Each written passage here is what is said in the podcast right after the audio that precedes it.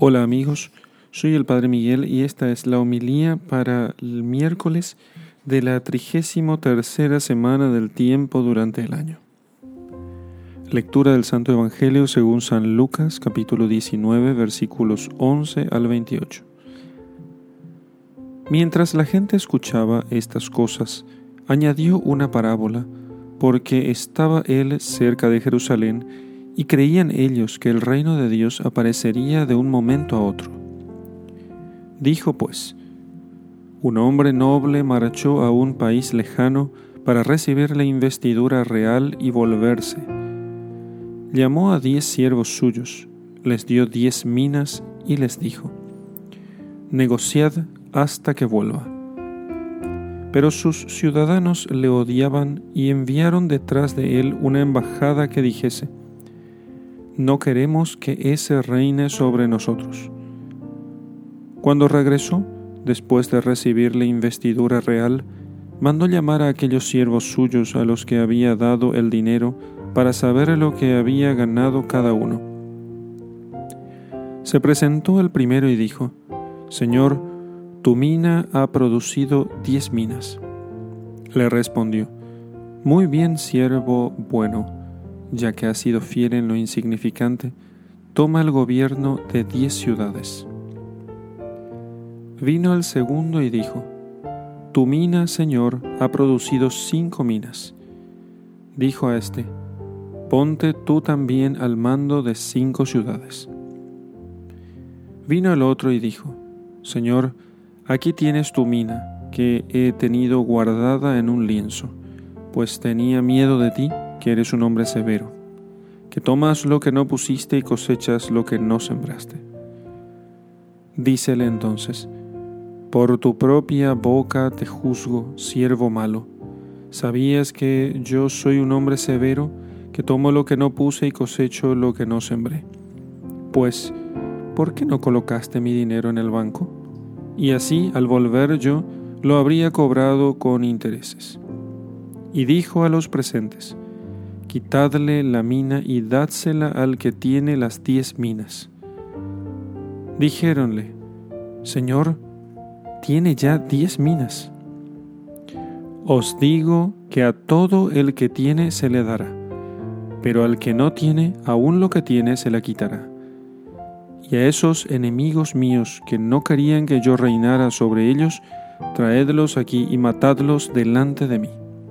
Y dicho esto, marchaba por delante, subiendo a Jerusalén. Palabra del Señor. Gloria a ti, Señor Jesús. Queridos amigos, esta parábola es no es distinta ¿eh? de la parábola de los talentos, sino que la complementa.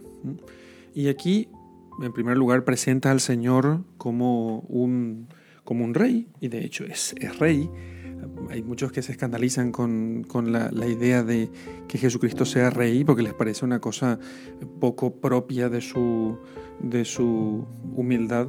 Y sin embargo, en esta parábola Él afirma que es rey. Y no solamente aquí, sino también en otros pasajes. Jesucristo es rey. Y dice que dejó a sus siervos una mina cada uno, una unidad monetaria, y distinto que en la parábola de los talentos, aquí es como que deja igual a todos. Lo que quiere resaltarse en esta parábola es que los frutos se logra de forma distinta en cada persona, aunque la gracia sea la misma. O sea, su fuente es la misma. Por otra parte, también el Señor nos enseña que hubo, y ciertamente siempre habrá, gente que no quiere que Cristo reine, eh, no quiere que Cristo asuma su reinado. Y que a esos no les resta más que la, la ira vengativa de Dios. Nos parece fuerte esa expresión, pero sí, Dios tiene una ira vengativa y aplicará justicia, se llama en filosofía justicia vindicativa, o la justicia por la cual los malvados reciben lo justo por sus maldades, rechazar al Hijo de Dios que nos ha amado tanto y que por amor de nosotros ha hecho tanto para poder llamarnos, limpiarnos, redimirnos y llevarnos al cielo, no es más que un amor despechado que no ha buscado más que el bien para nosotros y sin embargo no ha recibido de nosotros sino desprecios y, eh, y, odio, como dice el, este Evangelio. Por tanto, aprovechemos nosotros las gracias que el Señor nos da y que ninguna de esas gracias que recibimos de su misericordia queden sin ser trabajadas, como aquel hombre que dijo, mm, yo sé Señor que tú eres malo y que quieres cosechar donde no sembraste, cosa que no era cierto.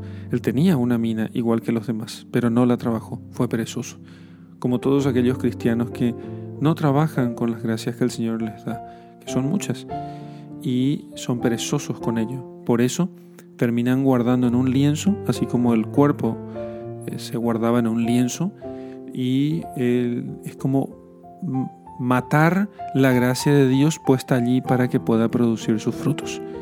Por eso, trabajemos con lo que el Señor nos da y veremos que serán producidos muchos frutos, porque la palabra de Dios no viene a nosotros sin que ella sea fértil y produzca lo que debe producir. En el nombre del Padre y del Hijo y del Espíritu Santo. Amén.